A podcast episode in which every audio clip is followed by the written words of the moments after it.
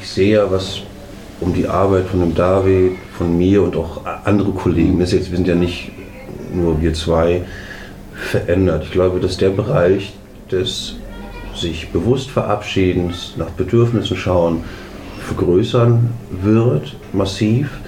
Ich glaube aber auch, und das sind auch gesellschaftliche Realitäten, dass wir in Großstädten ne, eine, eine höhere Einsamkeitsrate haben. Also dass quasi die, die schnellen Abschiede und die, die schnellen, ich nenne es mal hart, Entsorgungen werden zunehmen, aber auch die intensiven Abschiede.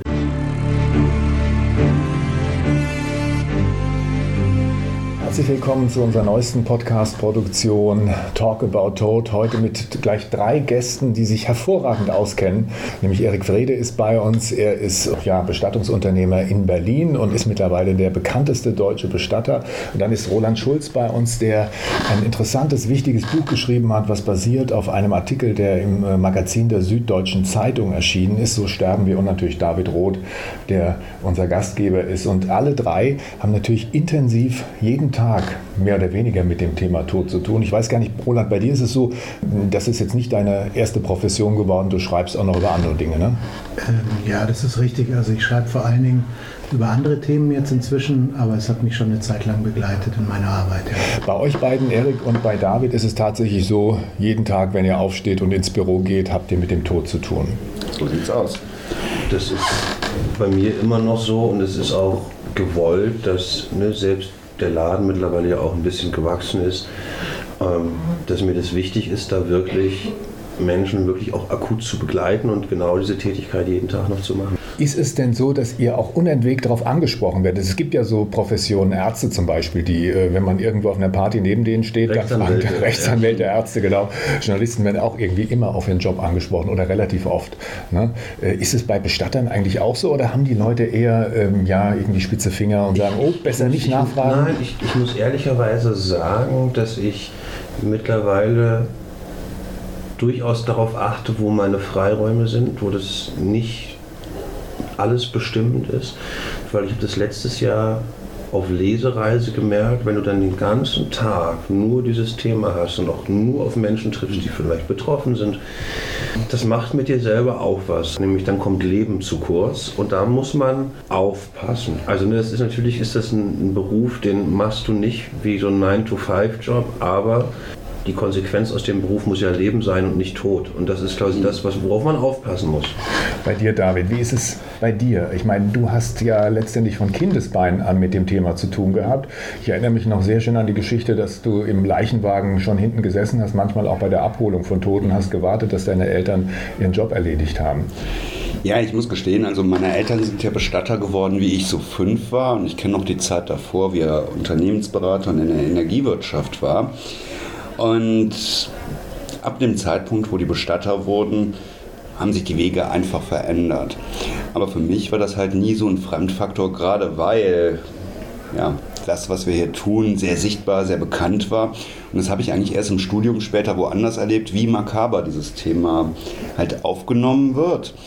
Und natürlich wieder so, wie Erik sagt, Leute auch sehr viel über das Thema sprechen, bis man die dann natürlich wieder auf dem Weg hat, dass man auch was Schönes, Lebendiges aus jeder Situation machen kann und vielleicht die auch kennenlernen möchte. man da ab und zu mal einen Spruch, so wenn man als, als Sohn eines Bestatters in der Schule ist und alle wissen das auch und sagen, oh, weil ich bin ja Metzgersohn und da war das schon mal teilweise. Also einige haben sich nicht Was hört man denn als Metzgersohn? Ja, na, da hörst du irgendwie, du, du riechst, du stinkst nach Schnitzel oder irgendwie sowas. Ne? also das ist mir nicht widerfahren nicht und ich habe halt in der Schulzeit, ich habe hier ganz viel gedaddelt, gespielt, Filmnächte gemacht, eine Party, die man bis sieben Kilometer entfernt offenbar gehört hat. Nein, aber natürlich kam dann auch immer so eine Frage, wie sieht das eigentlich aus? Können wir mal gucken kommen und so. Und das Interesse ist ja eigentlich dann auch in den ruhigen Momenten groß. Ne? Roland, wenn man so einen Erfolg hat dann mit so einem Artikel, ich meine, es war sehr, sehr auffällig in, in der Süddeutschen Zeitung, im Magazin damals, es ist sehr, sehr wahrgenommen worden, dann das Buch ist ein Bestseller. Wie ist denn das bei deinen Kollegen? Bist du da jetzt mittlerweile der Experte für das Thema Tod? Ähm, nein, nicht automatisch. Aber ich merke natürlich schon, dass manchmal in Themenkonferenzen, wenn wir über alles sprechen, was bei uns im Magazin der Süddeutschen Zeitung vorkommen könnte, dass ich dann schon mal einen Themenvorschlag mache, auf den ich vielleicht gar nicht gekommen wäre, wenn ich mich nicht schon so intensiv damit beschäftigt hätte. Würde mich aber auch dagegen wehren, jetzt irgendwie der Spezialist für Sterben und Tod zu sein, weil ähm, ich habe mir das angesehen, aber ich habe im Gegensatz äh, zu euch natürlich auch das Privileg, dass ich dann wieder rausgehen konnte. Und ähm, ja, diese Welt wieder ein Stück weit verlassen habe. Ich frage nochmal bei Erik und David nach, weil wir haben eben die Frage eigentlich noch gar nicht richtig oder ihr habt sie noch nicht richtig beantwortet. Und zwar, wenn man auf einer Party ist oder auf irgendeiner Veranstaltung, wo es nicht um Tod geht und die Leute das aber wissen, dass du Bestatter bist, David oder, oder Erik, kommen die dann und fragen oder ist es eher so, dass sie versuchen, das Thema zu vermeiden?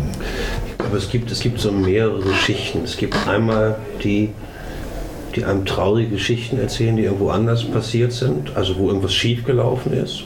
Und dann ist es aber so, und das, dann weiß ich nicht, wie es dir geht, David, man ist automatisch auch Empfänger für Verlustgeschichten. Und das ist auch bis zu einem gewissen Grad in Ordnung, ja, dass man sozusagen da als Kompetenz wahrgenommen, dass man sich was abholen möchte. Aber es ist, glaube ich, wirklich ein bisschen wie mit dem Arzt und dem Rechtsanwalt.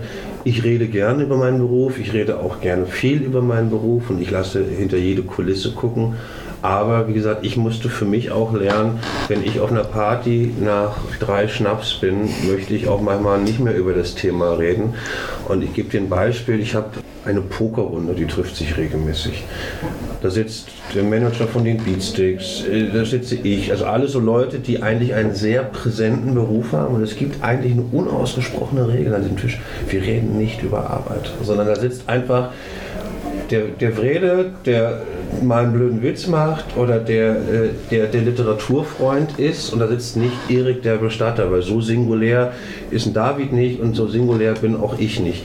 Dennoch verändert dich natürlich auch der Beruf und deiner, wie gehst du mit Sachen und natürlich bist du jemand, der vielen Menschen zuhört, der versucht, denen beizustehen, aber das darf nicht zu einem lebensbestimmenden Thema werden. Wie ist es bei dir, David? Erlebst du es, dass die Leute dich äh, auf, auf irgendwelchen Festivitäten, du bist in wie vielen Vereinen? 30, 40? 120. 120 Vereinen Mitglied. Aber nur in 20 mitgestaltend. Ah, okay. Aber du bist also viel unterwegs. Schließe ich mal daraus, dass die Leute tatsächlich dich immer nur als Bestatter ansprechen.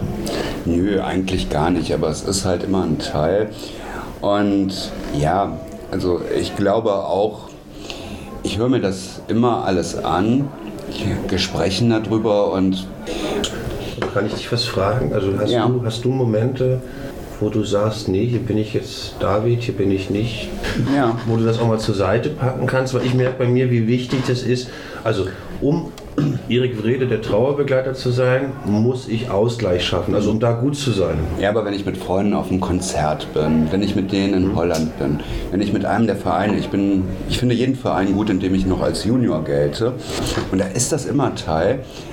Aber über dieses Thema, denke ich, sprechen zu können, daraus ja. sind wirklich ganz tolle Beziehungen auch gekommen. Ja, ja. Weil wir nämlich automatisch halt nicht nur an Tod waren, sondern warum wir jemanden lieb haben, gemeinsame Themen. Und das sind tolle Beziehungen, die man dann ja. hat.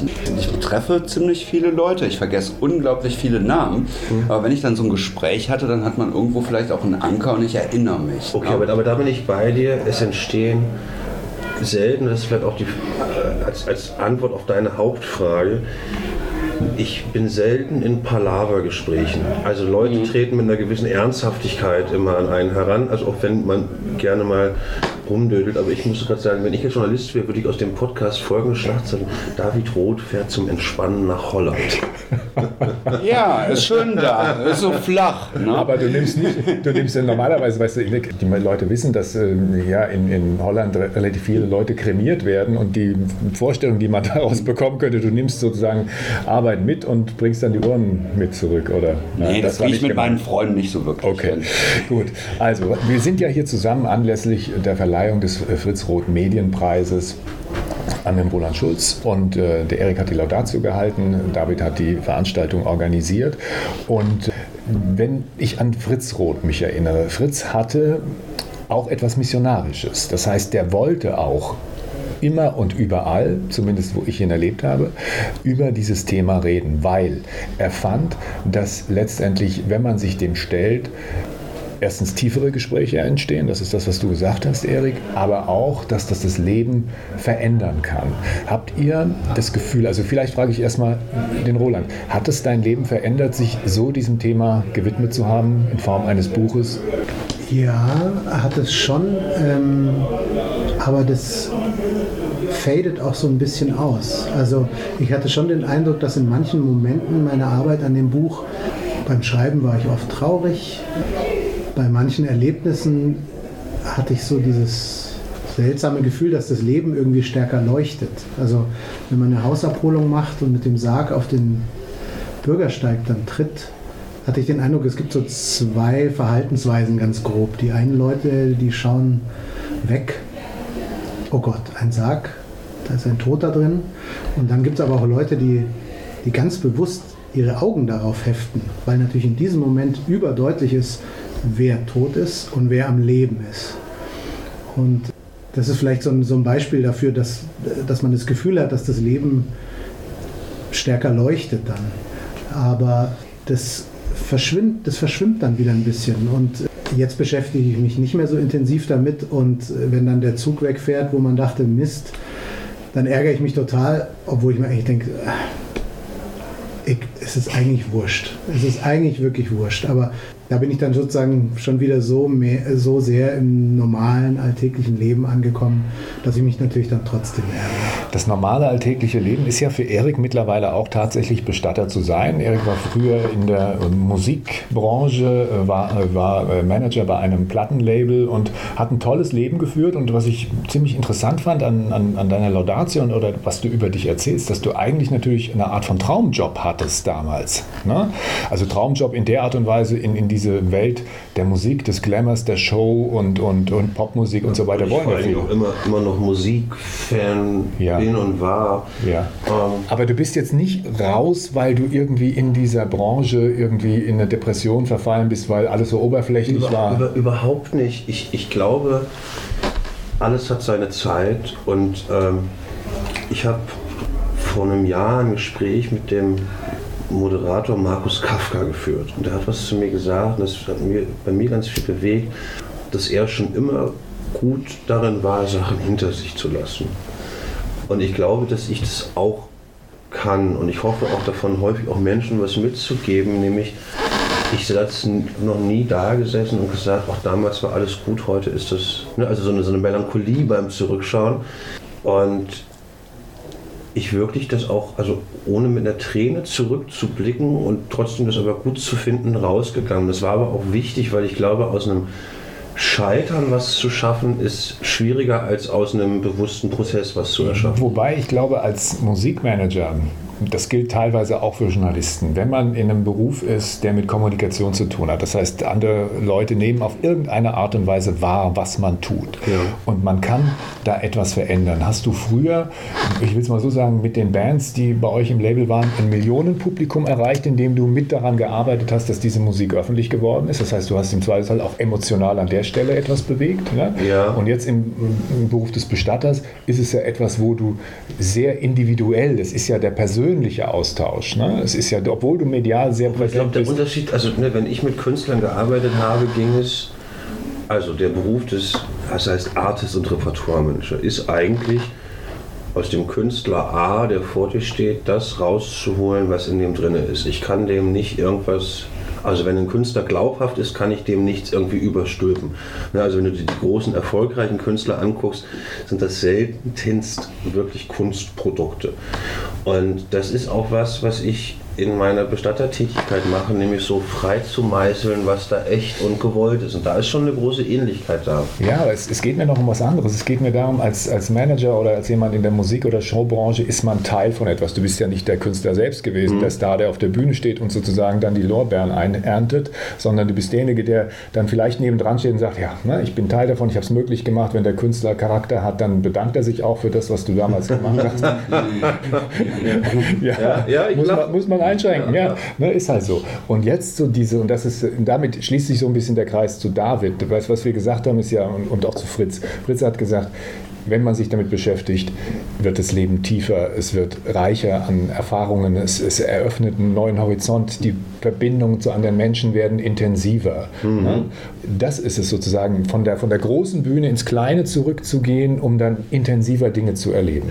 Das ist auf jeden Fall was, was auf meiner Wunschagenda stand, von Sachen, die ich mehr in meinem Leben haben wollte. Ne? Also so, ich habe lieber mittlerweile, jetzt bin ich 38, ne? ich habe lieber einen intensiven Abend mit David, wo wir, wo wir ein gutes Gespräch führen, wo ich, wo ich dem Kern von David als mein Gegenüber nahe komme, als dass ich eine große Runde mit 30 Saufenden gerne hätte. Und das hat sich auch verändert, dass ich lieber was Intensives, Kleines habe, als was Großes. Und das hat, ist schon, aber ich glaube, der Wunsch war vorher da, aber ich musste das auch alles einmal erleben. Also das ist... Ähm, gar keine Frage. Ähm, David, äh, du kennst das jetzt aus dem FF von Kindesbeinen an. Das heißt, du hast es ja nie anders kennengelernt, wie Fritz und, und deine Mutter das hier vorgelebt haben und auch gemacht haben. Dieses Gefühl, dass Menschen in großer Not zu einem kommen und man tatsächlich, indem man bestimmte Dinge für sie tut oder vielleicht auch nicht tut oder indem man ihnen Möglichkeiten schafft, da was zu verändern. Ist es das, was den Beruf ausmacht für dich? Also, ich finde einmal, das ist der schönste Beruf. Ich habe eine Menge Alternativen gehabt. Ich durfte mir unglaublich unglaublich viel anschauen.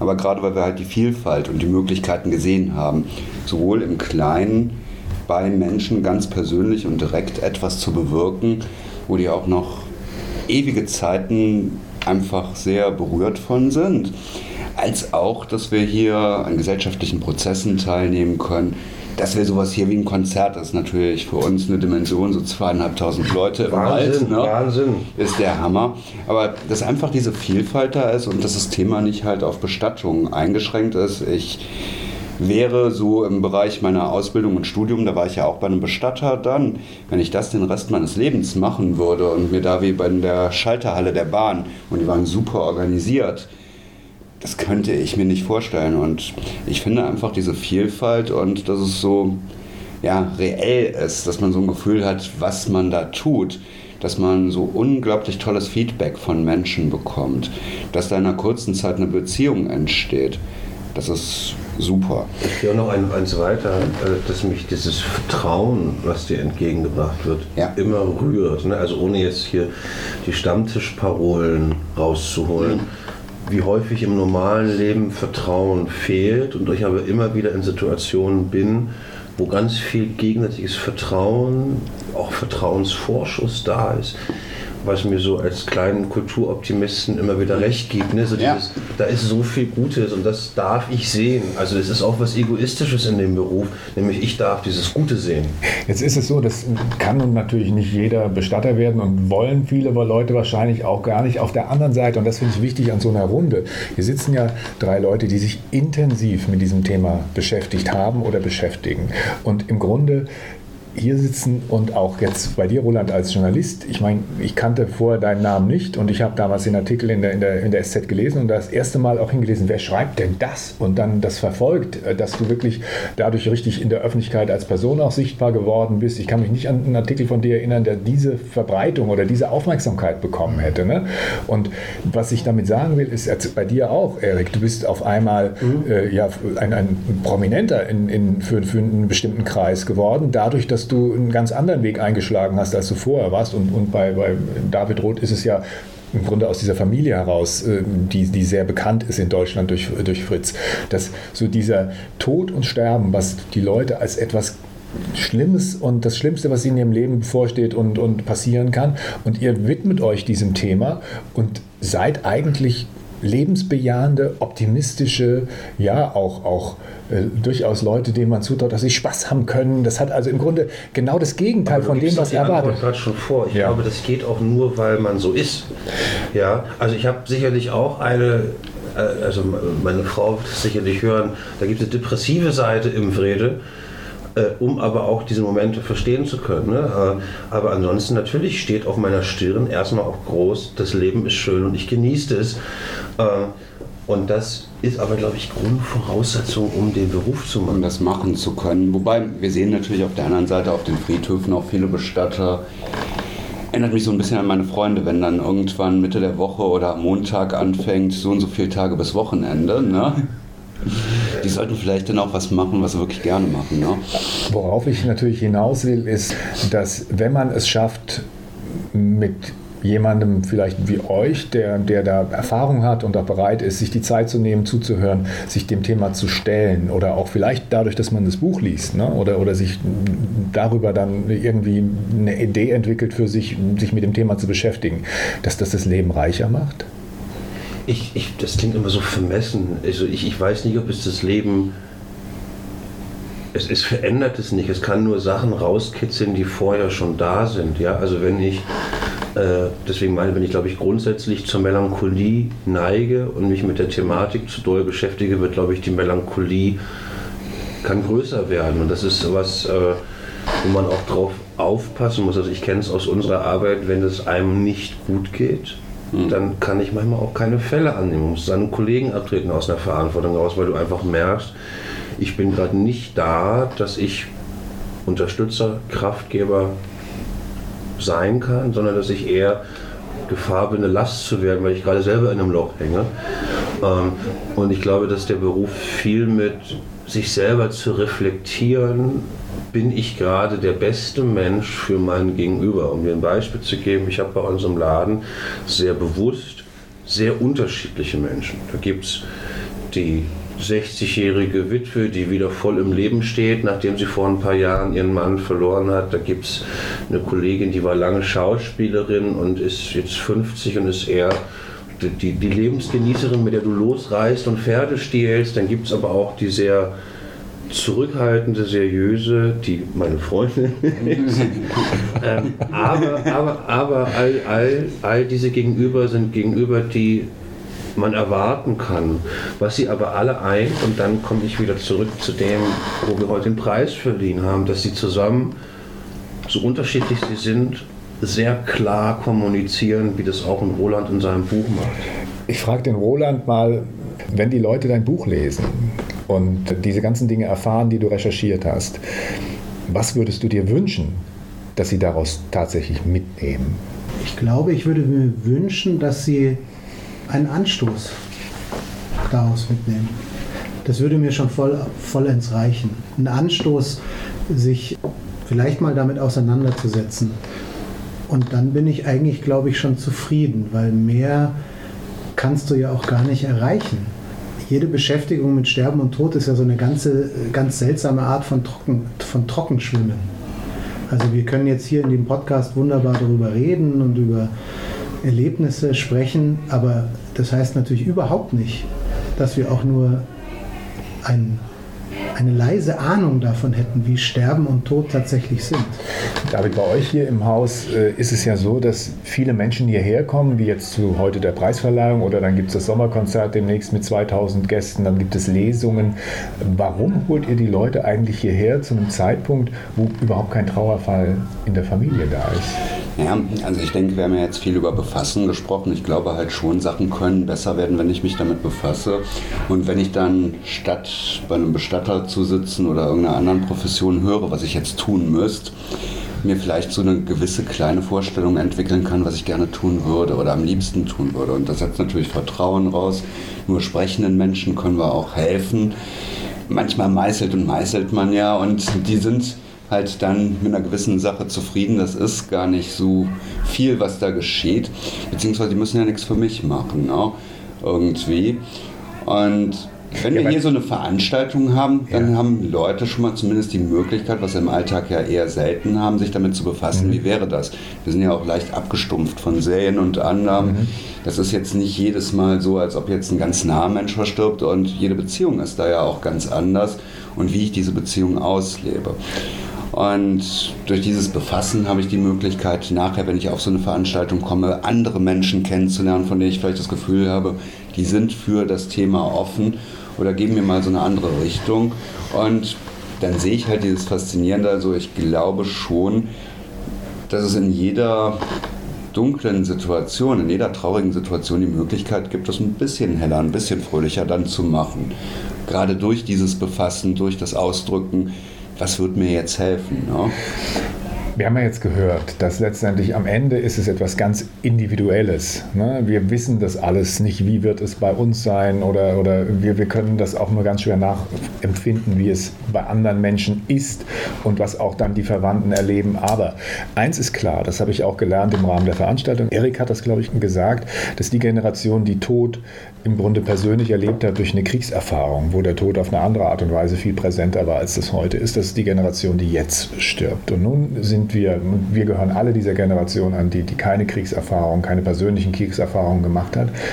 Wenn wir jetzt in die Zukunft gucken, könnt ihr eine Prognose wagen, wie sich der Umgang verändern wird aufgrund der Tatsache unserer persönlichen Lebenssituation, dass wir eigentlich aus einem, ich will nicht sagen sorglos, das wäre übertrieben, aber aus dieser großen Sicherheit, dass die meisten Menschen Jobs haben, dass wir keine Kriegsgefahr haben, dass wir eine gute Versorgungslage, gute medizinische Situation, dass wir hier im Grunde an einem guten Ort in Deutschland leben. Und wie wird sich das ja, verändern oder wie wird sich das in Zukunft entwickeln, was den Umgang mit Tod angeht? Ich habe zwei Überlegungen dazu.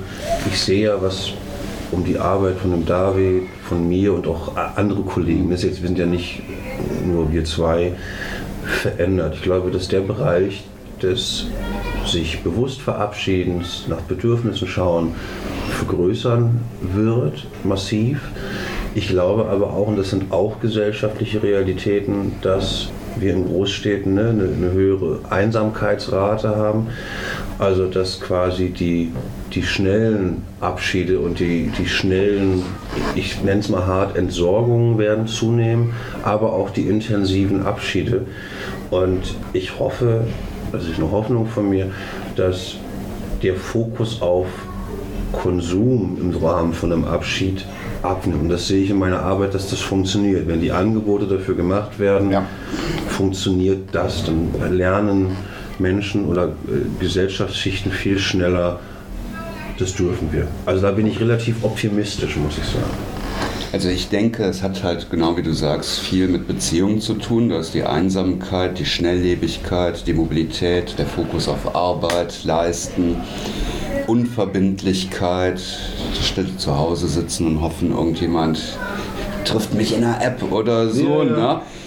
Das verändert das alles schon sehr und es nimmt einem natürlich das Gefühl auch irgendwo für Menschlichkeit, weil ich nicht mehr Gemeinschaft habe, mich nicht vor Ort engagiere, nicht im Austausch mit Menschen bin, nicht auf der Arbeit sagen kann, was da gerade bei mir zu Hause geschieht, bis hin, dass das ja vielleicht dann auch in irgendeiner Bewertung als hinderlich gelten kann. Ne? Und das ist dann so die Sache. Also genau das Gleiche, was der Erik sagt, erleben wir ja auch, dass Leute hier sehr bewusst auch über weite Strecken herkommen. Dass das, was so traditionell angeboten wird, wo mir erzählt wird, was ich alles aus Pflicht tun müsste, immer weniger eingängig oder auch erklärbar ist. Gerade weil ich auch nicht weiß, was das mit mir zu tun hat. Und dass Menschen einfach natürlich auch die Hoffnung haben, das geht vorbei. Das ist halt so, dass man halt sich eigentlich gar nicht mehr damit befasst. Wir werden halt sehen, was uns da fehlt oder wir merken vielleicht auch immer mehr, was uns auch vielleicht in den letzten Jahrzehnten zunehmend gefehlt hat, dass es halt so ein bisschen mehr als Effizienz und Einteilung gibt. Man muss halt auch sagen, allein, dass wir hier so zusammensitzen, ist ja schon Teil dieser Veränderung. Ja. ja. Dass wir über einen Podcast, der ein direktes Medium zum Menschen ist, ohne dass jemand filtert, sprechen können. Dass äh, große Zeitungen sich dieser, ne, wie die Süddeutsche, ja, der Thematik genau. annehmen. Als Titelstory im Süddeutschen Zeitungsmagazin. Das ist, das ist, ja. das ist, das ist Wahnsinn. Ne? Also ich ja. weiß, das kann ich erzählen, ich starte jetzt ähm, eine Kolumne in der Berliner Zeitung. Ja? Also das, ich, ich habe das Gefühl, vor zehn Jahren wäre das nicht möglich gewesen, mhm. ohne dass das irgendeinen humoresken Hintergrund hat. Ja? Und dass da diese gesellschaftlichen Veränderungen zusammenkommen. Äh, äh, das hat Roland vorhin in seiner Danksagung so toll gesagt. Das wird auch ganz viel der, der, der großen schwul-lesbischen Community zu verdanken haben, die sehr früh im, im Kampf mit AIDS und die Fragen gestellt haben, wie wollen wir uns eigentlich verabschieden? Und funktionieren hier alte Traditionen noch, dass da eine Hospizbewegung ist, die immer stärker und größer wird. Ne, nicht jeder wird in einem Hospiz sterben, nicht jeder soll in einem Hospiz sterben, nicht, ja. aber Bewusstsein darüber, dass jemand bis zum Schluss zu Hause bleiben darf. Ja, ähm, ich habe, äh, glaube ich, fürs Buch, ich kriege die Zahlen nicht zusammen, so die Statistiken, wie viele Menschen wollen zu Hause sterben, sterben aber alle. sterben letztendlich in einem Krankenhaus. Mhm. Wie da der Zahn der Zeit für uns sich bewegt. Letzte Frage noch an den Roland. Wenn man sich die, die mediale Umsetzung des Themas mal anschaut, ne, dann ist es wirklich eine Ausnahme, dass ein Magazin wie das der Süddeutschen Zeitung das zum Titelthema macht, sondern es wird dann ja immer so als was ganz Besonderes betrachtet. Es gibt den, den schrecklichen Tod, den Mord und äh, Krieg und diese ganzen äh, Fälle, wo dann sozusagen auch aus nachrichtlichen Gründen darüber berichtet wird.